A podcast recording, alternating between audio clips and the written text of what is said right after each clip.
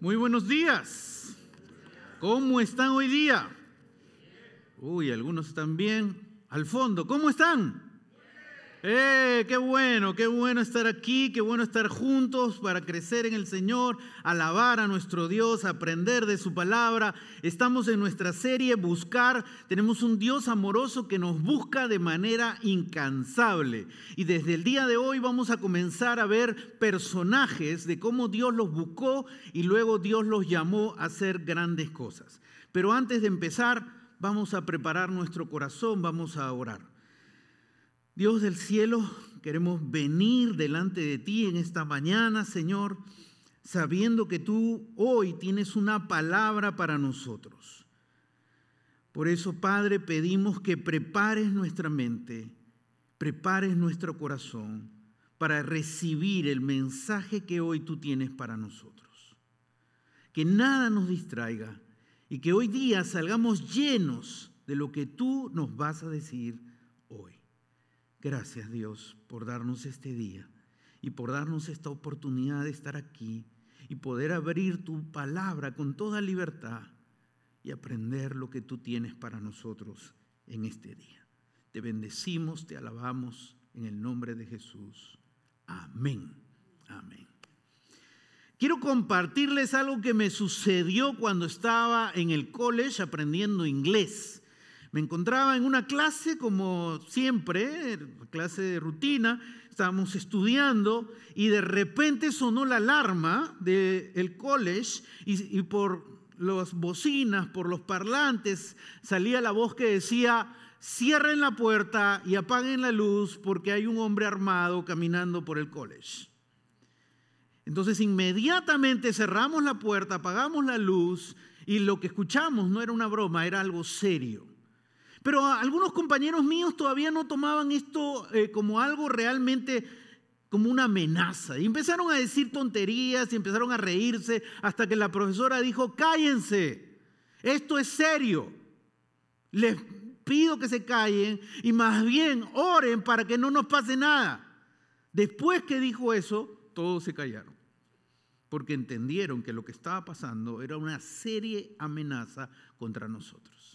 En ese momento que yo estaba ahí, empecé, una de las partes más horrorosas era cuando escuchabas los pasos de alguien que se acercaba.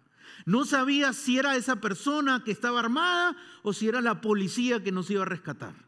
Así que escuchar pasos no necesariamente era algo que nos traía tranquilidad, no sabíamos quién era. Y en ese momento eh, escribí a mi esposa y le dije, está pasando algo grave dentro del college, porque ella venía por mí para recogerme y yo le decía, no entres al college porque está pasando algo grave. Cuando pase esto, yo te voy a avisar para que puedas entrar y si no te aviso es porque ya no estoy. No, mentira, esa parte no le dije. Hasta que por fin volvieron a hablar y volvieron a decir, ya pueden salir, ya el peligro, la amenaza ya pasó. En ese momento ya la tranquilidad regresa a ti, ¿no? Y puedes salir, dices, gracias a Dios, porque eso no es broma, eso es serio. Habían atrapado luego al joven que había, la historia es larga, no les voy a compartir todo, lo habían atrapado ya, pero eso pasó, la amenaza terminó. Creo que todos nosotros experimentamos amenazas en, en nuestras vidas. Inclusive algunos han experimentado amenazas en la escuela. En, en la escuela he podido leer una carta de alguien amenazando a otro niño, una amenaza seria, una amenaza real, estaba, viendo esa carta, estaba un policía ahí, era algo increíble. Podemos sentir diferentes tipos de amenaza en la vida. Podemos sentir cuando viene la enfermedad, una enfermedad seria en nuestra vida, que algo puede pasar con nosotros. Sentimos una amenaza, que algo puede ocurrir. En el centro de trabajo puede ser que algo esté sucediendo y sientas amenaza, que algo puede suceder con tu trabajo. La economía de hoy, la inflación y todo, uno entra a las tiendas, uh, ¿qué pasó acá? Todo está diferente. Uno dice, hay una amenaza contra tu economía, de que tú pensabas que tu economía iba a mejorar y tú te sientes amenazado, que no puedes ni ahorrar por la situación que está viviendo. Hay diferentes amenazas. Comenzamos el año 2022 con una amenaza, la pandemia, con el famoso Omicron súper contagioso que llegó al mundo entero. Gracias a Dios que no ha sido tan letal como la primera parte, pero aún sigue habiendo muertes y sigue siendo un problema. Y mucha gente comenzábamos este 2022 pensando, oh ya, por fin regresamos a la normalidad, un poco a la normalidad. Y todavía no. Inclusive las estadísticas de la gente en depresión siguen en aumento. En este año que debería estar la situación mejorando, la situación está caótica, no solamente en adultos, sino las estadísticas dicen que jóvenes y aún niños están experimentando depresión. Y hay otros lugares del mundo donde muchos niños están experimentando situaciones difíciles por la circunstancia que están viviendo. Ahora, cuando uno se siente amenazado, uno siente angustia, uno siente inquietud, uno siente temor y preocupación. La gran pregunta es cómo debemos enfrentar las amenazas que vienen a nuestra vida. ¿Hay algo en la Biblia que nos puede enseñar sobre cómo enfrentar las amenazas? El día de hoy vamos a ver un personaje que nos va a enseñar de esto, que es Elías. ¿Quién fue Elías? Elías fue un gran profeta de Dios. Nosotros sabemos por la palabra de Dios que Elías era un hombre de Dios. Dios lo usó de una manera maravillosa, grande. Elías vio cosas sorprendentes, vio cosas sobrenaturales, resucitó al hijo de una viuda. Eso era algo, wow, impresionante. Oró para que no lloviera y no llovió. Oró para que lloviera y llovió. Ese era Elías, un gran profeta de Dios. Uno diría, el super profeta. Ahí viene Elías, el superhombre de Dios. Pero vamos a ver Santiago, capítulo 5, antes de entrar a Primera de Reyes, capítulo 19. Vamos a ver cómo Santiago describe a Elías en Santiago 5, versículo 17 y versículo 18. Muy interesante lo que Santiago dice. Elías era un hombre con debilidades como las nuestras con fervor oró que no lloviera y no llovió sobre la tierra durante tres años y medio. ¡Wow! La oración de Elías cerró la lluvia durante tres años y medio. Y versículo 18, volvió a orar y el cielo dio la lluvia y la tierra produjo sus frutos. Qué tremendo hombre, qué tremendo hombre de oración. Oró, salió el, sol no, detuvo la, eh, uno puede decir, ah, detuve la nieve. ¡Wow! ¿Qué tal hombre, no? Elías oró, el cielo se cerró y no hubo lluvia. Oró y se abrió la lluvia. Pero interesante cómo Santiago comienza. Santiago no comienza hablando de la poderosa oración de Elías. Santiago comienza diciendo algo bien interesante de Elías. Elías era un hombre con debilidades como las nuestras. Era un hombre igual que tú. Cuando pensamos en Elías decimos, yo estoy muy lejos de ser como Elías. ¿Cómo yo me pretendo pensar en ser Elías? ¿Cómo no tengo esa vida de Elías? Pero Santiago te dice, Elías era un hombre como tú, con debilidades como tú, con luchas como tú con problemas como tú, con pecados como tú. Pero Dios buscó a Elías y obró en la vida de Elías y hizo grandes cosas en la vida de él. Y es como lo que Dios quiere hacer con tu vida. Dios quiere buscarte, quiere obrar en tu vida y quiere hacer grandes cosas a través de tu vida. Antes de entrar, de leer Primera de Reyes capítulo 19, déjame contarte lo que ocurrió en el contexto. Primera de Reyes capítulo 18. 450 profetas de Baal, adorando al dios Baal, empezaron a retarse con Elías. Y el acuerdo fue, vamos a construir un altar y el Dios verdadero será el Dios que traiga fuego de forma sobrenatural y se prenda todo el altar. Así que los 450 profetas contra Elías dijeron, este es el acuerdo. Entonces los 450 prepararon su altar, Y empezaron a danzar y empezaron a gritar al Dios y empezaron a hacer muchas cosas y no había respuesta. Empezaron a gritar más, empezaron a orar. Elías le decía, quizás necesitas hablar más fuerte que tu Dios no te escucha. Y siguieron ellos y no pasó nada. Así que le tocó el turno a Elías y Elías estaba con su altar. Y antes de orar, Elías dijo algo, traigan 12 cubetas de agua y échenle al altar. Agua, no le dijo trae gasolina para que se prenda por ahí. Dijo agua y le echó agua. Uno, dos, doce veces. Y Elías oró a Dios. Y en ese mismo instante fuego del cielo cayó y se prendió el altar de forma sobrenatural. Y los 450 profetas de Baal fueron derrotados, no solamente derrotados, sino fueron muertos y ni uno de ellos sobrevivió. La gran victoria de Elías enfrentando a 450. ¿Tú cuántos enfrentas en la vida? Uno, dos, tres y ya está con miedo. Elías enfrentó a 450 y tuvo un triunfo total, los derrotó aplastante. Una victoria aplastante tuvo Elías. Pero vamos a ver qué sucede luego con este hombre que tuvo esta gran victoria en el capítulo 19 y los primeros versículos. Dice así, Acab era el rey en esa época que estaba Elías, el rey de Israel era el rey malvado Acab. Y le contó a Jezabel, su esposa, una mujer idólatra, y ella estaba a cargo de, todos los profetas de Baal. Todo, ¿qué le cuenta acá? Todo lo que Elías había hecho, cómo Elías derrotó a los 450 y cómo había matado a todos los profetas a filo de espada. Versículo 2. ¿Cómo reacciona Jezabel cuando escucha esa noticia?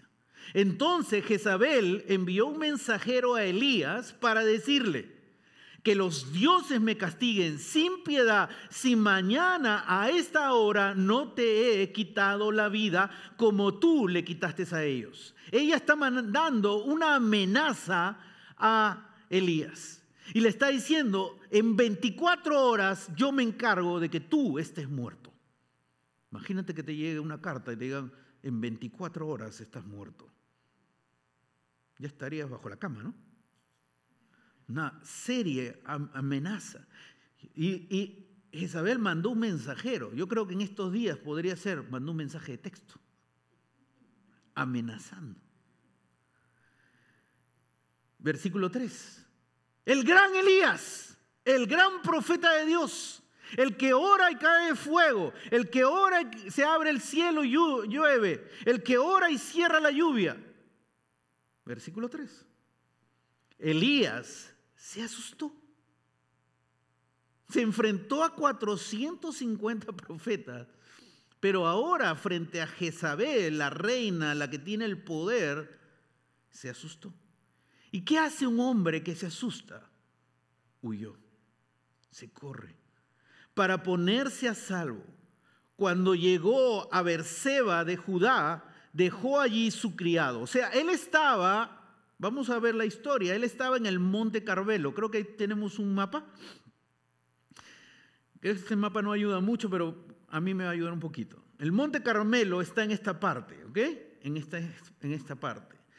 Cuando aquí es donde se produce el triunfo de Elías sobre los 450. Después él llega a ir acá a Jezreel, que está cerca del Monte Carmelo. Y de aquí él emprende el viaje de huida de Jezreel, de la parte norte de Israel, va corriendo hasta acá, que es Berseba. Son aproximadamente 80 millas, 80 millas que hace Elías para llegar a Berseba. Dice que cuando llega a Berseba, llega a Berseba, deja a su criado ahí y él empieza a caminar por el desierto de Berseba. Qué tremendo lo que empieza a suceder en la vida de Elías. Empieza a escapar, a huir frente a la amenaza. El temor se apodera de este hombre de Dios y escapa. Y se olvida de cómo Dios había sido fiel con él. Se olvida de cómo Dios había obrado a través de él. Se olvida las cosas grandiosas. Y, solo mira la amenaza que está frente a sus ojos y corre y escapa 80 millas para escaparse de Jezreel. Es como nosotros, que cuando llegan las amenazas a nuestra vida, nos olvidamos de cómo Dios ha sido fiel con nosotros, de cómo Dios ha obrado nuestra vida y el temor se apodera de ti. Y empezamos a huir, no necesariamente geográficamente, pero huimos y nos escapamos en algo. La Biblia solo dice que tú debes huir por una razón. Tú debes huir de la tentación sexual. Con la tentación sexual no hay que batallar, hay que correr, hay que huir. Es la única manera en la Biblia que dice que debes huir. Lo demás debes enfrentarlo. Mira lo que pasó con Elías. Versículo 3, versículo 4. Dice, cuando llegó a Berseba de Judá, desde Jezreel, viaja hasta Berseba de Judá, 80 millas, dejó allí a su criado. El criado no solamente era alguien que lo atendía, el criado era alguien con quien él conversaba, era su compañero de viaje, era con quien iba, era su amigo. Pero ¿qué hace Elías cuando está enfrente de la amenaza? Se aísla, se aleja de todos. Dejó allí su criado y ¿qué hace?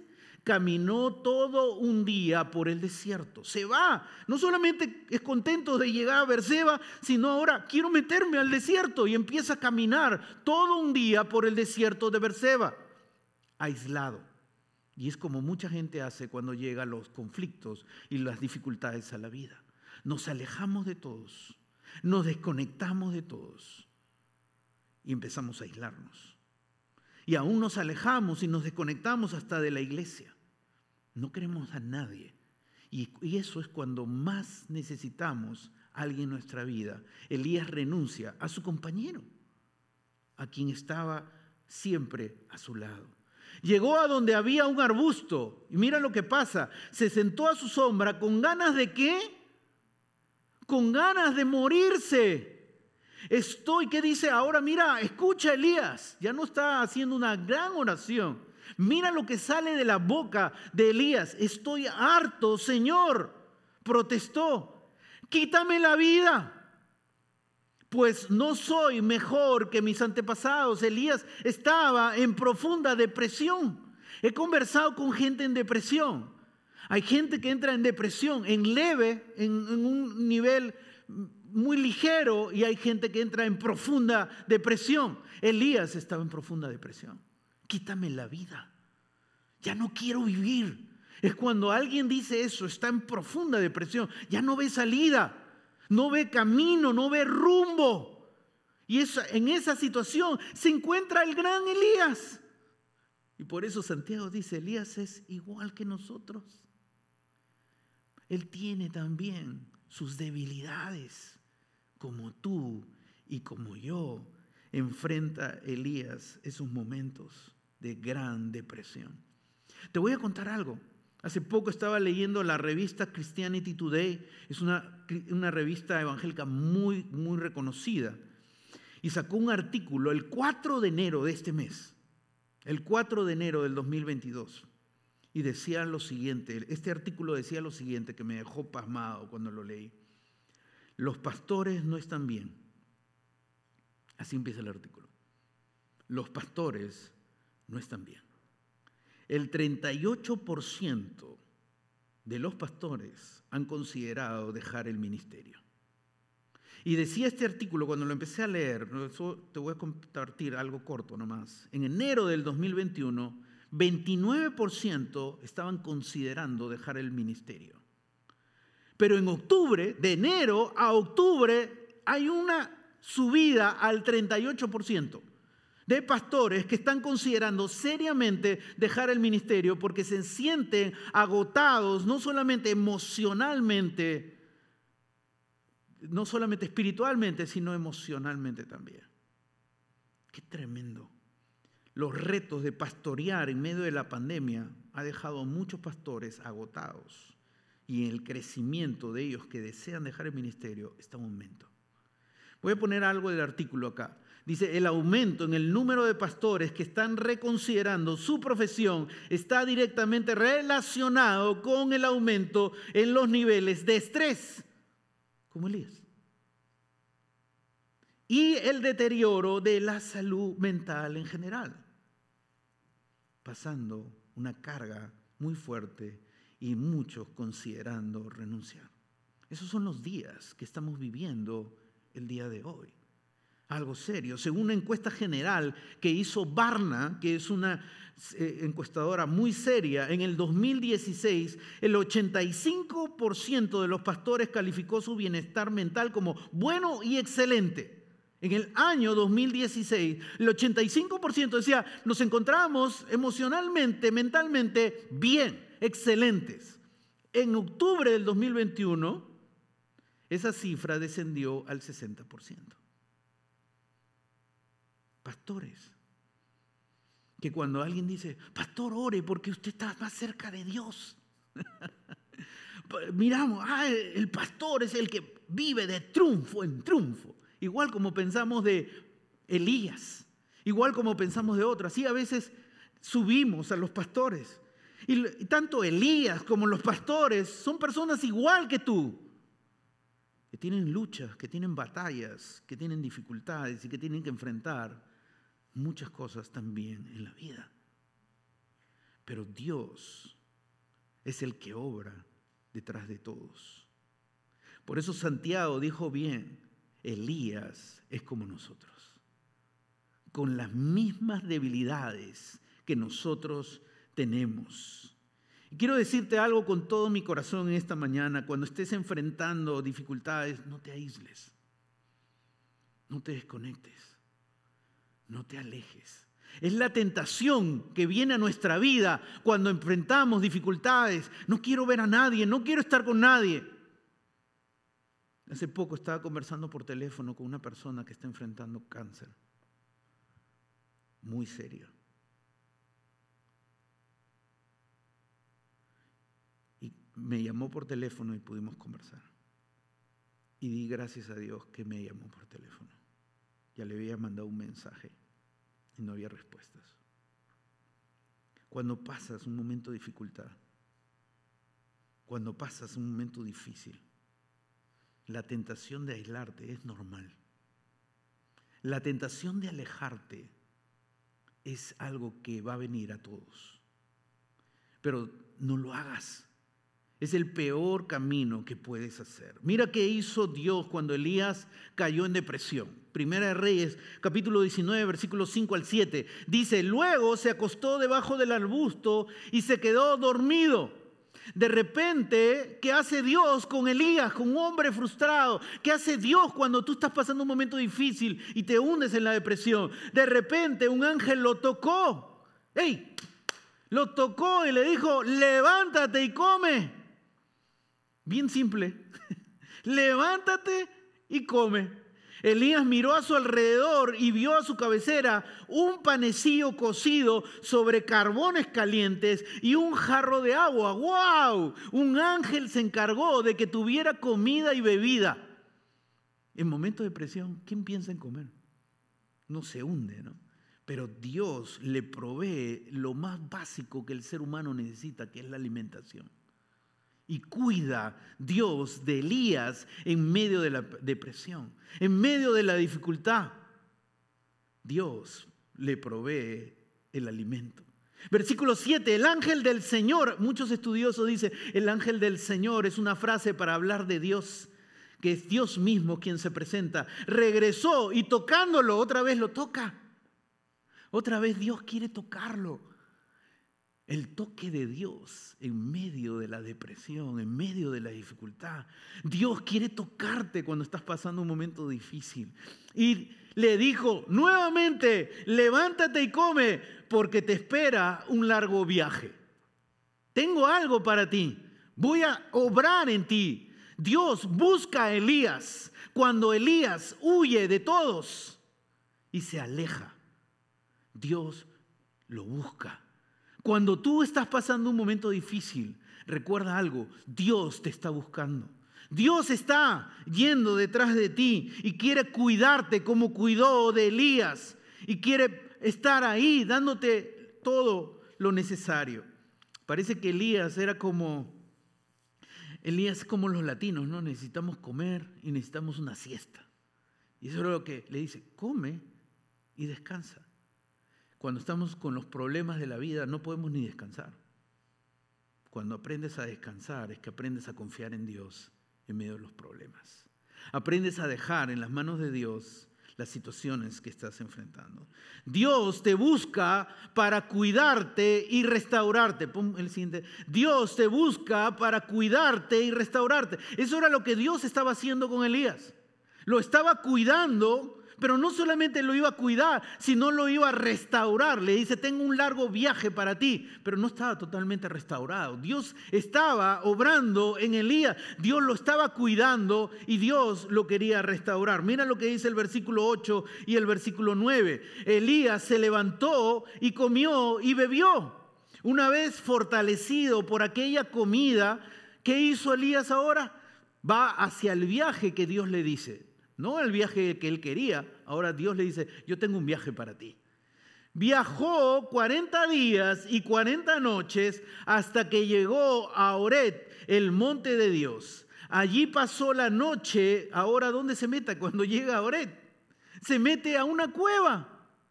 Se llega a Oret, llega al monte Oret y se vuelve a esconder. El Señor se le aparece a Elías. Va a Elías, la palabra del Señor vino a él. ¿Qué haces aquí, Elías? Le preguntó. El Señor se le aparece a Elías. Más tarde la palabra del Señor vino a él y le dice, ¿qué haces aquí? Vemos a, que Elías es cuidado por Dios y ahora cuando Elías ya está cuidado por Dios y está un poco fortalecido, Elías comienza una travesía y comienza un viaje. Vamos a ver el siguiente mapa para que veas ahora el viaje. Mira, quiero que veas cuánto viajó Elías. Él primero viaja, por acá estaba el monte Carmelo y viaja a Jezreel. Acá era algo cortito, pero luego él huye y él corre. ¿Hacia dónde? Hacia Berseba. Son aproximadamente 80 millas. Y acá deja a su criado y se empieza a meter por el desierto de Berseba. Dios se aparece, Dios lo busca, Dios lo cuida, lo fortalece y ahora le dice, tengo un viaje para ti. Y de acá de Berseba lo manda al monte Oret, que es el monte Sinaí. Son aproximadamente 220 millas. Por eso le toma 40 días y 40 noches. Elías probablemente, algunos dicen que probablemente es como 12 maratones. Pobres zapatillas, pobres zapatos de Elías. Hizo un viaje muy largo para llegar hacia el monte Oret. Y Dios ahí quería tratar con Elías. Yo no sé si Elías estaba consciente dónde estaba. El monte Oret, el monte Sinaí, simboliza la presencia de Dios. Es el lugar donde Dios le dio las diez tablas a Moisés. Y Elías se esconde en una cueva. Mira lo que dice ahora el versículo 10, para que notes que Elías no estaba totalmente restaurado. Empezó a sentir el cuidado de Dios, pero no estaba. Mira el versículo 10. Me, dice Elías, me consume mi amor por ti, Señor Dios Todopoderoso. Elías está hablando con Dios. Respondió él, los israelitas, ellos, han rechazado tu pacto, han derribado tus altares y hasta a tus profetas los han matado a filo de espada. Yo soy el único que ha quedado con vida y ahora quieren matarme a mí también. Elías está quejando con Dios. En lugar de darse cuenta que Dios lo está buscando, que Dios lo está cuidando, que Dios lo quiere restaurar, se está quejando con Dios. Porque no es consciente de lo que Dios está haciendo en su vida. Aún Elías no estaba restaurado. Dios seguía tratando con Elías. Dios te busca para cuidarte, pero también para restaurarte. No solo te va a cuidar, si no te va a restaurar. Y eso es lo que Dios estaba haciendo Elías y toma un proceso de tiempo. Mira el versículo 11 y versículo 12. Versículo 11 y versículo 12. El Señor le ordenó, y ahora empieza a tratar Dios con Elías, sal y preséntate ante mí en la montaña, porque estoy a punto de pasar por allí. Como heraldo del Señor vino un viento recio tan violento que partió las montañas e hizo añicos las rocas. Pero el Señor no estaba en el viento. Después del viento hubo un terremoto, pero el Señor tampoco estaba en el terremoto. Tras el terremoto vino un fuego, pero el Señor tampoco estaba en el fuego. Y después del fuego vino un suave murmullo. Dios está obrando en el corazón de un hombre que está quejándose con Dios. Y lo primero que le dice Dios a Elías es, sal. ¿Dónde estaba Elías? Escondido en la cueva. Se había metido a la cueva y Dios le dice, tienes que salir de la cueva porque voy a obrar en tu vida. No sé en qué cueva tú te encuentras. No sé en qué lugar tú te has escondido, en qué forma te estás huyendo de Dios, pero Dios te dice, sal de ese lugar porque voy a obrar en tu vida, porque preséntate ante mí en la montaña, voy a estar aquí presente para sanarte completamente. La presencia de Dios va a obrar en Elías y lo va a sanar, lo va a cuidar y lo va a restaurar. Y hace algo y pasa algo maravilloso y sorprendente. Dice, vino un viento recio. Imagínate esos vientos que has escuchado acá, que parece que el árbol va a golpear donde tú vives, pero más fuerte. Dice, vino un viento recio tan violento que partió las montañas e hizo añicos las rocas. Imagínate el viento. Pero Dios no estaba ahí. Y luego dice, el, el Señor no estaba ahí. Después de un viento vino un terremoto. No dicen temblor. No sé cuántos de ustedes han vivido un terremoto, algo que se mueve. Vino un terremoto, algo... ¡ah! Pero el Señor tampoco estaba en el terremoto. Y dice, tras el terremoto vino un fuego. ¡Ah, fuego! Uno diría fuego. Pero Dios tampoco estaba en el fuego. Todas esas cosas sorprendentes no era la manera como Dios iba a restaurar a Elías. Y esto es la clave para entender cómo Dios restaura a Elías. Dice, pero el Señor tampoco estaba en el fuego y después del fuego vino un suave murmullo. Una, un suave murmullo es una voz apacible. Dios empieza a hablarle apaciblemente a Elías. Si yo fuera Dios, yo le gritaría a Elías. Oh, Elías, ¿no te acuerdas todo lo que he hecho? ¿No te acuerdas los milagros? Mandé fuego, abrí el, cielo, cerré el cielo y ahora estás acá metido en la cueva. Pero Dios no es, gracias a Dios que Dios no es como nosotros. Que así le hablamos a, no, no te acuerdas, ¿por qué estás así? Levántate ya, sal. Pero Dios no trata así a una persona en depresión. Dios no trata así a alguien que está huyendo. Dios empieza a hablarle apaciblemente con una suave voz que empieza a ministrar su corazón. Pero para escuchar el murmullo, para escuchar una voz apacible, ¿qué necesitamos? Silencio y prestar atención. Porque si alguien te habla con voz apacible, en medio del ruido de la vida, no lo vas a escuchar. Así que si tú quieres ser restaurado por Dios, Quieres recibir la restauración de Dios. Quieres levantarte nuevamente. Dios quería que Elías regrese a ser el Elías, el profeta que había sido.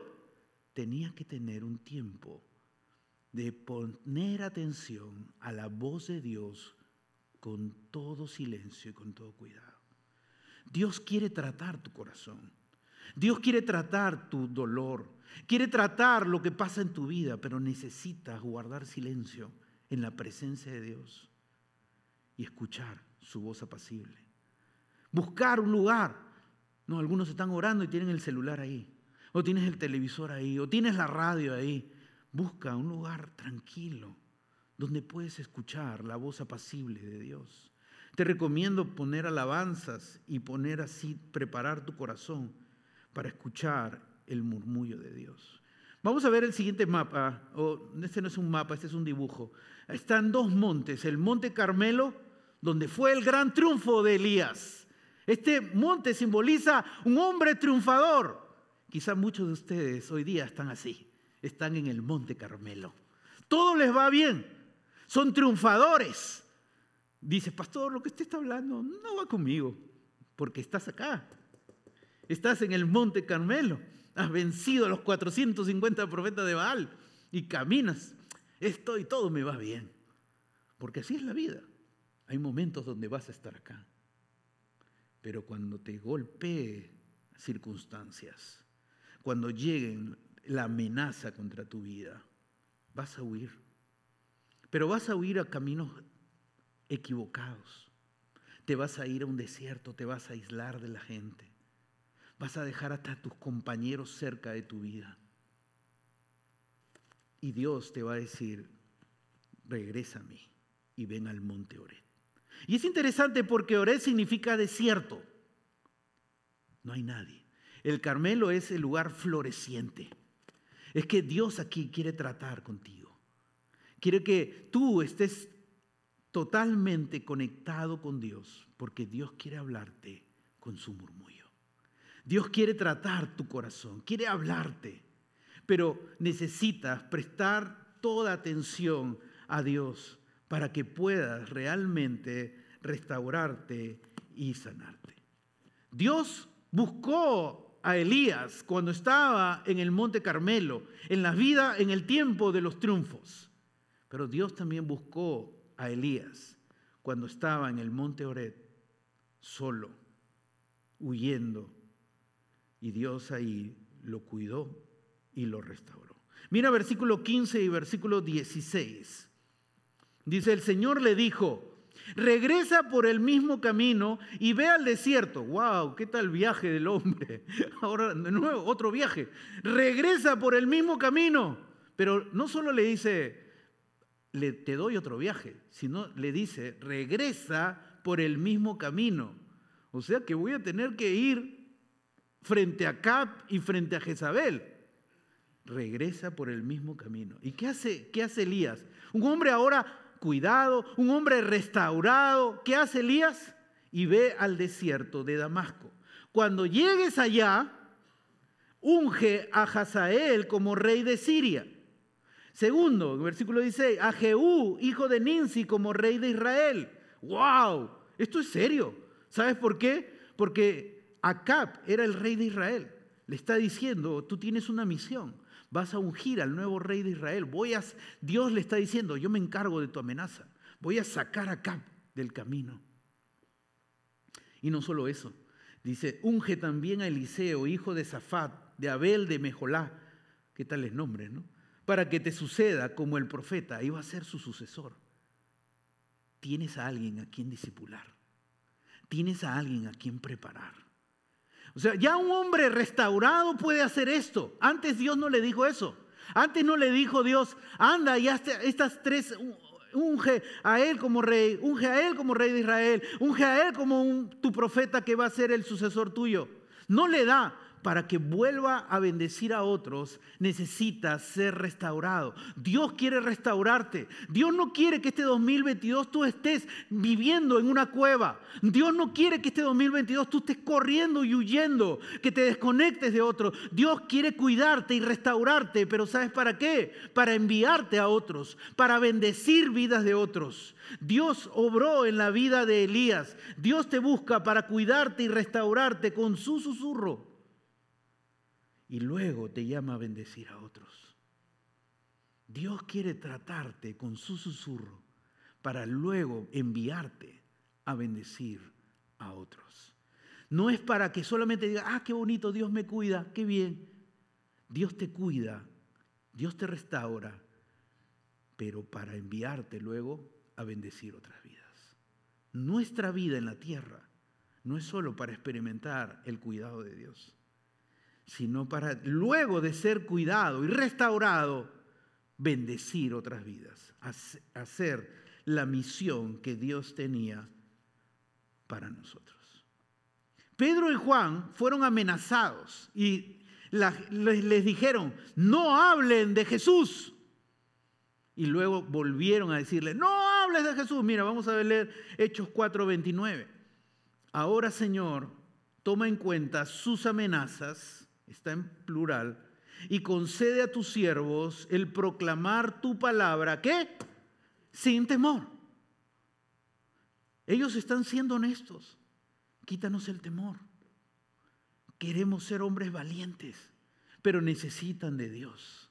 Buscan a Dios para recibir de Dios el susurro, su, su ministración, ser cuidados por Dios y luego fueron y salieron y compartieron y bendijeron muchas vidas. Dios quiere cuidarte, restaurarte para luego enviar, enviarte a bendecir otras vidas. Sabes, yo no sé cómo has venido hoy aquí. Quizá hoy has venido con muchos triunfos en tu vida y dices, yo estoy viviendo en triunfos, estás en el Monte Carmelo, pero un día vas a llegar al Monte Ored. Así que espero que este mensaje realmente quede en tu corazón. Cuando lleguen los momentos difíciles a tu vida, las tristezas, la depresión, y empieces a desconectarte de otros, empieces a alejarte, empieces a quejarte con Dios, es decir, pero Dios, yo creo en ti, pero yo asisto a la iglesia y esas cosas me pasan a mí. Estás igual que Elías. Y Dios quiere cuidarte, y Dios quiere sanarte, y Dios quiere restaurarte, pero en su susurro. Así que acércate a Él y escucha su susurro, escucha su voz suave, apacible. No es una voz que te grita, no es una voz que te está juzgando. Es el susurro de Dios que quiere sanar lo más profundo de tu corazón. Sabes, hoy Dios te dice, Dios te dice, yo quiero cuidar de ti y quiero restaurarte porque tengo misiones importantes para tu vida. Quiero hacer algo grande con tu vida en este 2022. Así que tengo dos consejos para ti en este día. El primer consejo, en esta semana, busca pasar tiempo con Dios totalmente desconectado apaga la televisión, apaga todo ruido, busca un lugar donde realmente puedes escuchar la voz apacible de Dios. Si puedes, pon alabanzas suaves, pero prepara tu corazón para escuchar la voz apacible de Dios en esta semana. Lee su palabra, ora y presta atención a la voz de Dios que quiere tratar contigo. Segundo consejo, tu vida, mi vida, es para bendecir otras vidas. Así que te propongo algo. Cada día durante esta semana, haz algo. Piensa en una persona. Cuando Dios ponga a esa persona en tu mente, envíale a esa persona un mensaje de ánimo con un versículo. Algo corto, no le envíes un testamento. Algo corto. Una palabra, una frase de ánimo y un versículo en cada día de esta semana. Imagínate cuando esa persona reciba ese mensaje, tu vida bendecirá su vida. Nuestras vidas están para bendecir, impactar otras vidas. Dios nos cuida, Dios nos restaura y luego nos envía a bendecir otras vidas. Dios quiere hacer eso con su iglesia.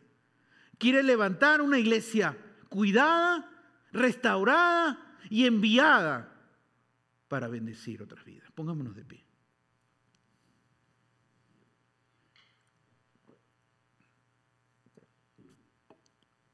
Ahí en el lugar que estás, inclina tu rostro y busca al Señor en este momento. Yo no sé cómo has venido en este día, pero si hoy día estás cargando tristeza, estás cargando depresión, has, venido al lugar correcto. Si hoy estás teniendo amenazas contra tu vida, contra de diferentes tipos de amenazas, y no sabes qué hacer, y estás escondido en una cueva, te has alejado de todos, te has desconectado. Hoy Dios te dice, yo voy a cuidar de ti. Hoy yo voy a restaurarte para luego enviarte a hacer cosas grandes en mi nombre. Este año 2022, Dios quiere hacer algo grande en tu vida. Este año 2022, Dios quiere usar nuestra iglesia para bendecir muchas vidas. Padre que estás en los cielos, gracias por tu palabra. Gracias por el ejemplo tremendo de Elías. Cuando leemos los, estos hombres de Dios que están en tu palabra, nosotros decimos qué lejos estamos de ellos. Nos vemos sumamente lejos que nosotros no podemos imaginarnos que tú nos vas a usar de manera grande como lo usaste a ellos. Y qué equivocados estamos al no darnos cuenta que ellos son igual que nosotros, con luchas como nosotros, con tristezas como nosotros, con pecados como nosotros. Pero tú nos buscas, tú nos cuidas y tú nos restauras para luego enviarnos a la misión que tienes para nuestras vidas. Padre, que nadie se quede en una cueva, que nadie de que está aquí hoy se quede desconectado, alejado. Más bien que tome la decisión de conectarse en primer lugar contigo para escuchar la voz apacible tuya que sana nuestros corazones, que trata con lo profundo que hay en nuestro ser, nos limpia y nos sana completamente, para luego enviarnos a las misiones que tienes para nosotros en la vida. Tú tienes misiones importantes para nosotros. Tú tienes misión importante para cada persona que hoy tú has traído aquí. Pero primero quieres sanarnos, restaurarnos y cuidarnos. Cuídanos y restauranos. Y envíanos a la misión que tienes, que es bendecir otras vidas. Padre, que en esta semana tomemos realmente en serio el bendecir a alguien cada día. Qué hermoso que cada uno de nosotros bendiga siete vidas en esta semana. ¿Cuántas vidas van a ser bendecidas? Cuando tú pongas en nosotros esa persona el lunes, inmediatamente le enviemos un mensaje de ánimo con un versículo de tu palabra. Cuando tú pongas esa persona el martes, el miércoles, el jueves, el viernes, hasta el domingo, que nosotros inmediatamente enviemos un mensaje a ellos. Padre, gracias, porque tú cuando nos ves mal, no te alejas de nosotros, más bien nos buscas, nos cuidas, nos restauras y nos mandas a la misión que tienes para nosotros. Gracias por tu palabra. Bendice a cada persona que ha venido hoy. Si alguno está batallando, obra en esa persona en este momento. En el nombre de Jesús, oro por las personas que están batallando aquí. Oro en el nombre de Jesús por las personas que están viendo este servicio por online. Que tú obres en ellos en este momento, poderoso Dios. Oro que tú los invites a que te busquen con seriedad. Pero también oro para que hoy día busquen a alguien con quien hablar, con, una persona madura en la fe, que hoy día se acerquen a las personas de acá de la iglesia, a los líderes de la iglesia, a las personas maduras de la iglesia, que no se vayan sin hablar, sin abrir su corazón. Padre, haz algo sobrenatural en este momento.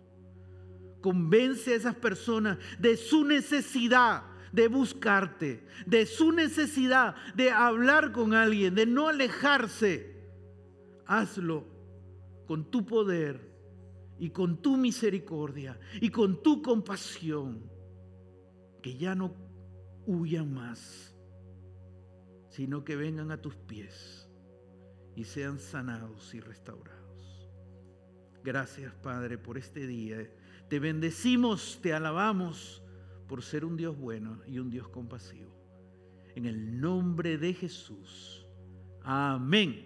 Amén. Que Dios bendiga sus vidas y recuerden, bendigan siete vidas en esta semana. Bendiciones mil.